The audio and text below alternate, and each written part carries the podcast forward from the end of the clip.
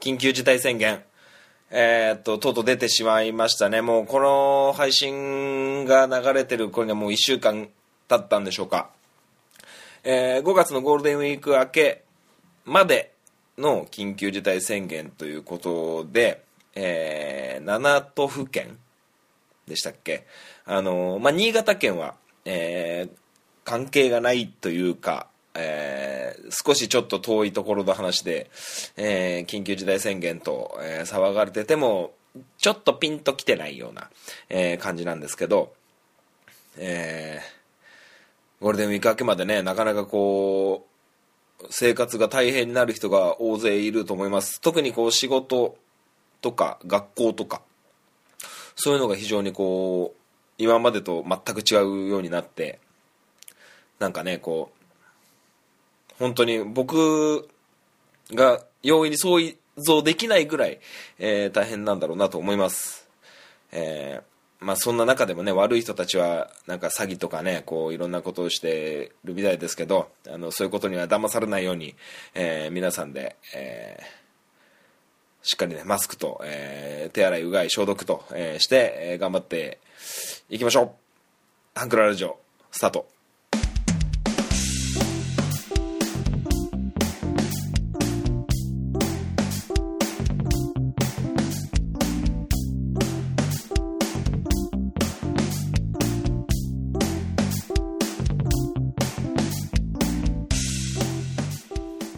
スイートポッドキャスティングハンクララジオ MC を務めます。本マッチでございます。この番組はハンクラッチのように力を入れすぎず入れなすぎずをモットーにお送りする番組でございます。よろしくお願いします。はい、えー、ちょっと詰まってね、えー、いつも何言ってたっけ？みたいな感じになりましたけども。はい、えー、現在収録しているのが4月12日日曜日でございます。はい。あのですね本マッチはですねファイナルファンタジー好きなんですよ。もうこの冒頭の喋りから容易に想像はつくと思うんですけどファイナルファンタジーリメイクセブンリメイク、えー、発売日に買いまして、えー、ただ今プレイしてる最中なんですけども。あのー、4月10日、えー、朝一にまずねコンビニで買えるかなと思って出かけたんですよ、まあ、仕事金曜日仕事だったんで、あのー、朝一仕事行く前に、えー、近くのセブンイレブンに行ったんですけどなんか店頭でテレビゲームテレビゲームのソフト売るってもうないのかなと思ってなんかなくてああまあもうしょうがないかと思って仕事終わりにあのねあのゲオかなんか行こうかななんて思ってたんですけどあのそれでですねもうまあ花金ですよ要は。あ花金でちょっとねその金曜日の日はちょっとね天気がねこう良かったり悪かったり晴れ間が出たり曇ってちょっと雨降って雨がちょっとあられに変わってすぐ止んで晴れて暑くなったりとかそんな感じで結構こう天気がねこう様々な 感じで、えー、もう語彙力吹っ飛んでますけどなんかね、あなんか、暑いんだか寒いんだかよくわかんないような状態で、で、もう花金ですから、あの、もう5時、5時半まで一応就業時間で、あのー、基本的に残業はないんですけど、ね、あのー、まあもう5時ぐらいに片付け始めて、もう5時半ぴったりに帰ろうぜ、みたいな。ね、土日休みだし、えー、もうゆっくりしようぜっていう感じで、もうその辺から僕の片付けるスピードたるや、早いですよね。はい。もう帰ってすぐ、えー、ゲオ行こうと思ってましたから。はい。それで5時半、まあ結局5時半過ぎて、えー、まあ6時ぐらいにまでなっちゃったんですけど、まあいろいろ吸ったもんだしって。で、あのー、ね、あのー、仕事終わってお疲れ様でしたって車のエンジンかけて、僕の車はゲオに向かうわけですよね。はい。で、ゲオに行くとですね、あのー、信じられないぐらい車、車止まってるんですよ。あのいっぱい車いて。あ、これもしかして僕と同じ考えかなと思いつつ、あのやっぱり自宅待機というか、あの小学校、中学校も、多分部活とかはまだやれないし、あの、そんな感じなんで、あビデオとかね、DVD 借りに来てる人が多いのかなと思って、あの、自動ドアパン開いた瞬間にね、すぐもうね、品切れですっていう。お、マジかよと思って、あの、なんか、発売日当日になくなるって、もう都会の話だと思ってて僕。はい。並ばなきゃ買えないとか。まあそういうのもあるんですよ。なんか新作の iPhone とか、そういうのはなんか並んで抽選でとかっていうのがあると思うんですけど、新潟の方でも。でももう僕の住んでる街でそんなことなんか絶対ないななんて思ってたんですけど、品切れってなってて、うーわ、これやっちまったと思って、もう僕、ゲオ一択で考えてたんで、こりゃどうしようと思って、あの、ちょっと走ると、あの、コングっていう、あの、はい、四日町っていうね、地区があるんですけど、四日町のコングがあるんですよ。コングってみんな知ってんのかな？あの、カメレオンクラブはもうそもそもなくなっちゃってるし、何年も前に。うん、だからテレビゲームを買う場所っていうのが、思い当たらなくて、はい。だからどうしようかなと思って、あのー、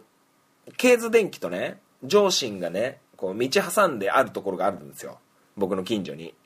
で、まあ、ゲオから、まあ、このゲームを売り買いするゲオにない。そうなると上信とかケーズ電機に果たしてあるのか。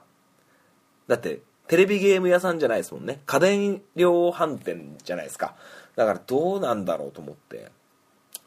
まあまあしょうがない。もう行くだけ行ってみようって。もう行ってる最中ちょっともう心重たいんですよ。もうもう家帰って電源つけてるんじゃないかぐらいな時間ですからね。本当なら。やっぱりアマゾンで予約して当日届くのを待ってた方が良かったかなとかあのまあ最悪最悪ダウンロード。うん、プレイステーション4のダウンロードでもいけるかなと思ったんですけどいやなんかねこうそれこそ僕も最近あの D 払いとかドコモの D 払いとかあの、まあ、クレジットで ID でみたいなえー、支払い方をするんですけど、まだやっぱね、貧乏症で、やっぱ現金持ってるんですよ、結構。まあ、半々っていうか、まあ、半々ぐらい。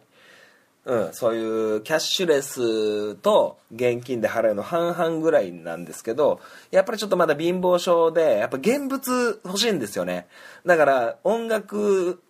ね、iTunes でダウンロードとか、そういうのもちょっと苦手で、できれば CD 買いたいんですよ。うん。まあ、平成の、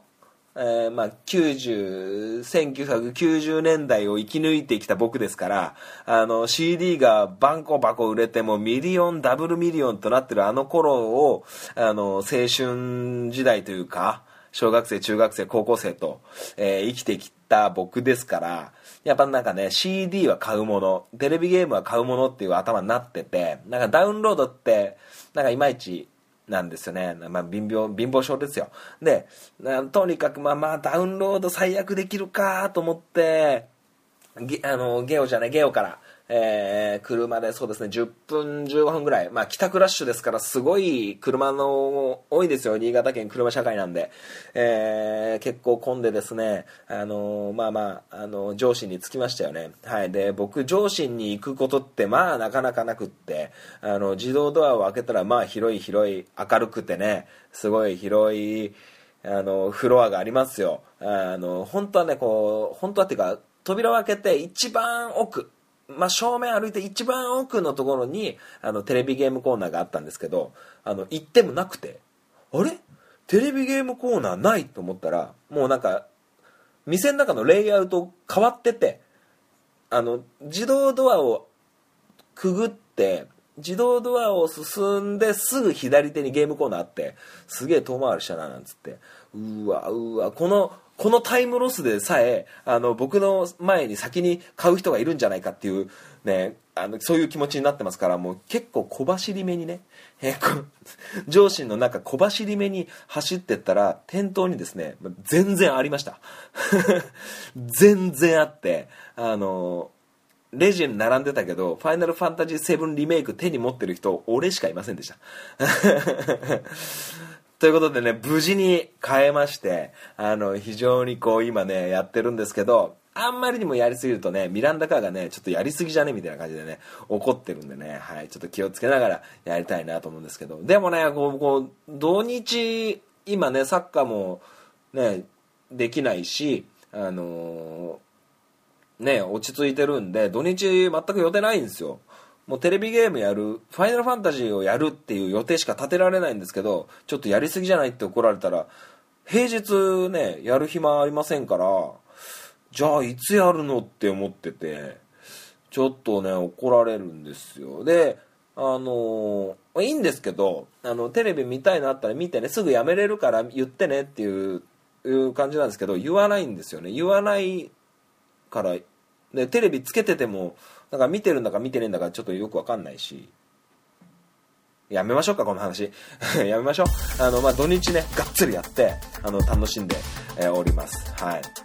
まあ、そんな感じでね、えー、話は後半へと、えー、進んでいくんですが、えー、その前に CM を挟んで、え、このね、ファイナルファンタジー話、後半へ向かいます。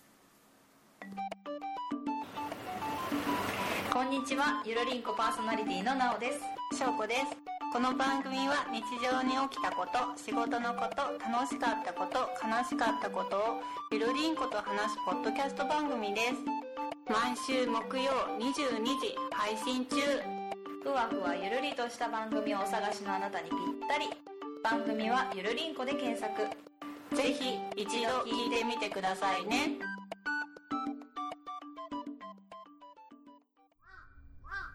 壊れたラジオのつまみを回すとたまたま波長があったのか何かが聞こえる夜がある。ドッキンマッシュ提供赤羽のラジオ。番組は赤羽のラジオで検索。心の周波数を合わせてお聴きください。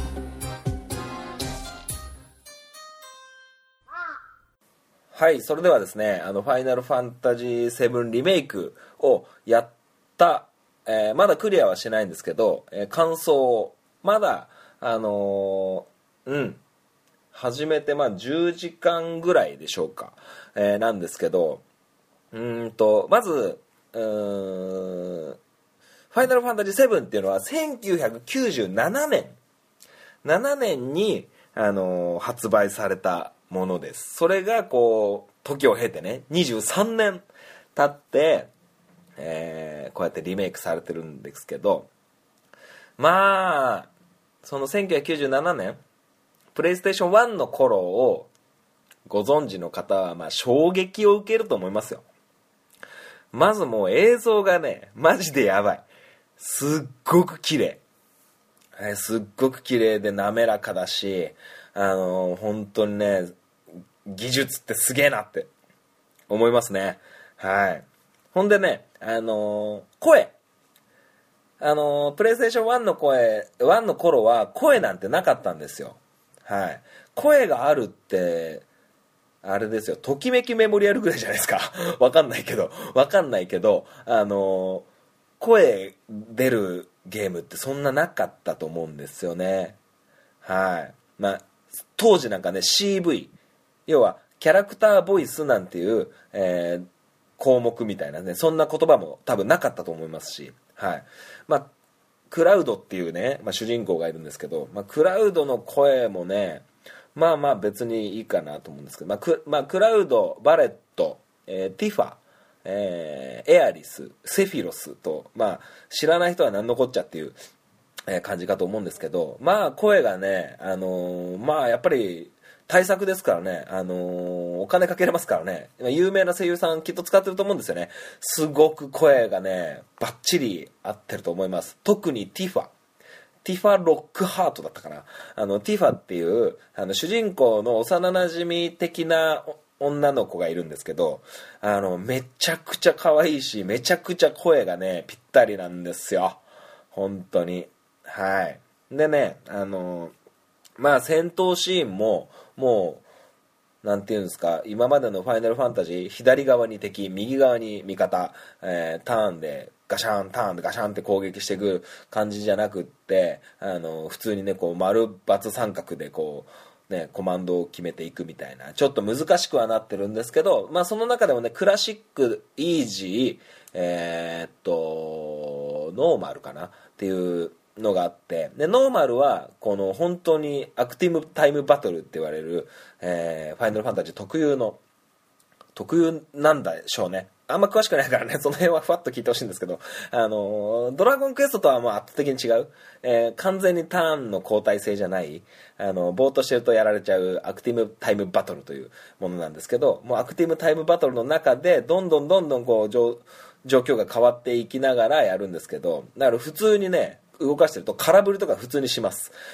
攻撃で普通に空振りとかしちゃうし、うんあのー回復とか間に合わなかったりねするんですけど。でその同じ形でやる、えーイージーモードですね。なんかあんまり敵が強くなかったり、えーするんでしょうか。でクラシックっていうのはあのアクティブタイムバトルではないにしてもなんかちょっとこう昔よりというかこっちがコマンド選んでる最中はめちゃくちゃスローになって相手がねこう相手の攻撃がねちょっとゆっくりに見えるような感じに仕上がっててあの僕ちょっと難しいのちょっと苦しいなと思ってあの体験版やった時にそのノーマル？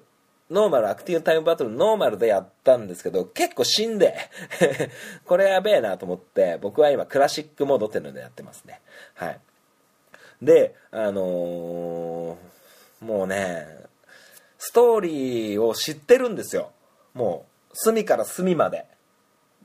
と言ったら過言ですけど 結構知ってるんですよ。このあとこうなるこのあとこうなるみたいなのがあるんですけど結構ねあのーまあ、リメイクですからあのリマスターじゃないからあのちょいちょい変わってるんですよ。でこのこ事柄があった次はこの事柄だよねって僕の中で思ってる間になんかこうサブクエストみたいな今よくありますよね「ファイナルファンタジー15」とかでもあったと思うんですけどなんかあれなんか猫探してきてくださいとか、あの、この子にモンスター出たから退治してきてくださいみたいな、そういうお願いとかがあって、結構寄り道が多いですね。はい。で、ダーツやったり、ダーツができるんですけど、でね、ダーツ、ね、こネタバレするよ？あの、ダーツをね、やれるタイミングがあるんですよ。だからティファとバレットが作戦会議してて、ちょっと、ね、ティファが営んでる、セブンス、ヘブンスセブン？セブンスヘブンだったかなあの、お店で一杯飲んでる、クラウドが飲んでる時に、ちょっと待たされるんですよね。その時にダーツをする暇があるんですけど、で、ダーツやって、僕もそういうミニゲームやるとトップ取って終わりたいんで、あの、ダーツでトップ取ってやったら、後でね、ウェッジっていうね、やつからね、えーマテリアもらったりね、するんですけど、はい。あのーね、ビックスとウェッジっていうね、えーファイナルファンタジーをご存知の方は、もう、おお、来たか来たかと。まあもう、もう知ってると思いますよ。あの、ビックスとウィッジっていうね、あの、二人組のコンビがね、こう、形を変えて、えどの作品にもいるっていう感じなんですよね。はい。だからなかなかこう、感慨深いなと思って。で、その、バレットっていう大柄なね、あの、蝶野正宏さんみたいなね、あの、ガッデームの蝶野正宏さんみたいな人がいるんですけど、その人を中心にした、まあ、ちょっと反乱組織に属してるビックスとウェッジ、そしてティファ、そしてジェシーっていうね、えー女性もいるんですけど、そのジェシーっていうね、女性の人がね、めちゃくちゃ可愛く描かれてるんですけど、あの、1997年のプレイステーション1の時はもう全然、ね、箸にも棒にも引っかからないようなね、えーもう男なのか女なのかも定かではないみたいな、えー感じだったんですけど、すごくね、いい感じで、あの、描かれてて、はい、すごくね、あの、可愛らしい、あの、もうヒロインでもいいんじゃないって思うぐらい描かれてて、えーすごい楽しいですね、その、もう内容を僕は知ってるからこそ、なんかこんなこともあった、こんなこともあったのかな、みたいなのを想像が膨らんで、すごく、あの、楽しいですね。はい。で、あのこれ最大のネタバレなんですけど、最大のネタバレっていうか、この、プレイステーション4ファイナルファンタジー7リメイクの一番、一番っていうかこのパッケージの裏に書いてあるんですけど、これ最大のネタバレです。本作は1997年に発売されたファイナルファンタジー7かっこ原作のリメイク作品ですミッドガル脱出までの原作をもとにオリジナル要素を加えた作品となり複数作で展開予定の第1作目です。これ今僕も読んであのびっくりなんですけど最後までいかないのねこの1本じゃ。マジで？これ全クリできないじゃん。これだけじゃ。マジか。衝撃。えー、嘘。やだ。えー、マジかそんなことある？あのーまあ買ってプレイしようと思ったらディスク2枚入ってるんですよ。でそのディスクもデータディスクっていうのとあのプレイディスクっていうのがあってあのプレイステーション4をまずねどんなあのソフトでも最初始める時にすごいデータをねあのなんか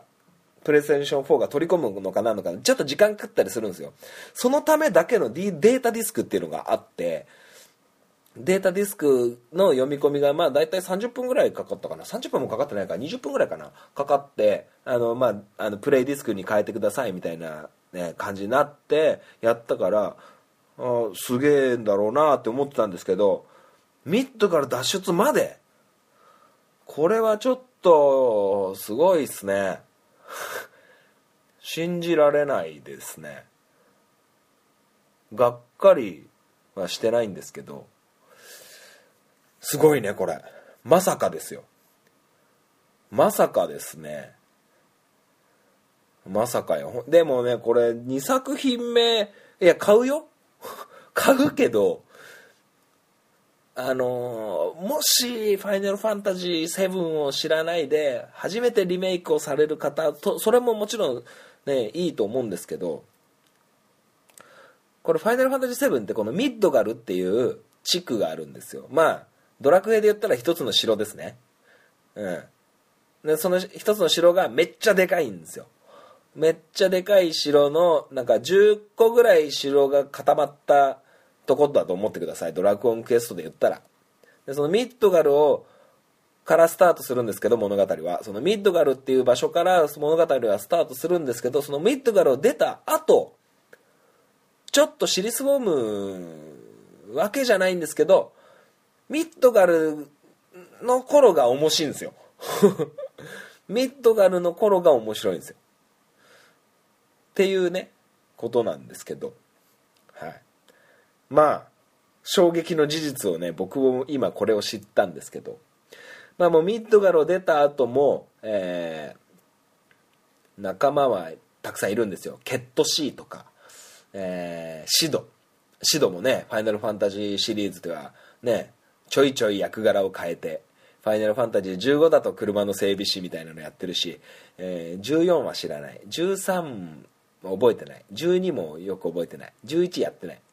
10のシドってどれだっけ？シドまあなんかいたよね。絶対いるんだよね。で9なファイナルファンタジー9はシドはねとある、えー国の王様やってるし8は、えー学園長をやってるしねセブンはねあの飛空艇技師みたいなね感じだし。6のシドって何だったっけな？忘れちゃったな。5のシドって何だったかな？忘れちゃったな。えー、4はね飛空艇技師ですね、えー完全にね。まあそんな感じでねシドっていうキャラクターもいますしあとヴィンセントっていうねなんかデビルメイクライみたいなやつがいるしあとユフィっていうねあの忍者の女の子もいるし。うん。まあまああのーファイナルファンタジー7をね、一部始終知ってるっていう人もやって全然損はない作品です。ただあのーこれがね、あの、一作品目ですっていうのがね、ちょっと引っかかるところではあるんですけど、まあどうせ前作、ね、あの、エヴァンゲリオンの劇場版みたいにね、全部出たら、どうせコンプリートボックスみたいなの出るんでしょ。うん。まあ、そういう金の稼ぎ方なんじゃないですかね。まあでもね、非常にね、これから楽しみな、えー作品になってますよ。えーってなると僕今ね、あのー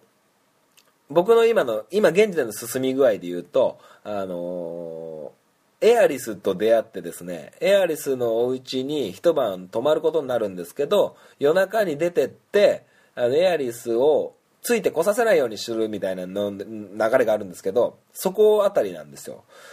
そうなるとその後きっとドン・コルネオのところに行ってなあ吸ったもんだって。で神羅本社に乗り込もうぜみたいになって神羅本社をクリアするともう終わりなんですよ。ミッドガルド出ちゃうんで。もうあと数時間で終わるかもしれません。やばいね。はい。まあそんな感じでねあのファイナルファンタジー生活、えーリメイクライフをね、楽しんでおるということでエンディングに向かいたいと思います。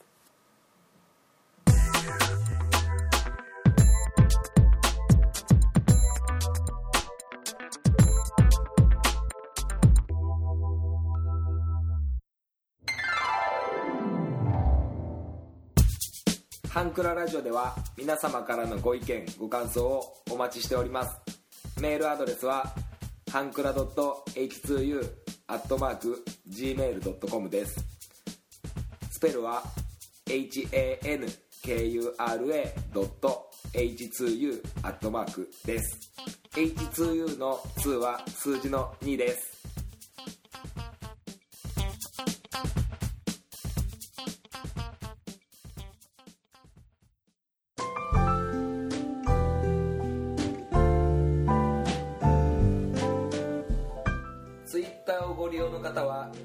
でもご意見ご感想をお待ちしております。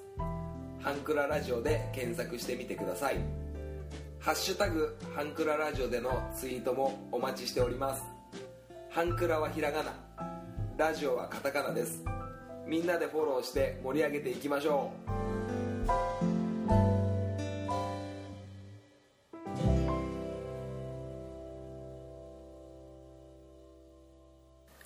はい、エンディングでございます。最後までお聞きいただきありがとうございました。えーこの番組では皆様からのメールをお待ちしております。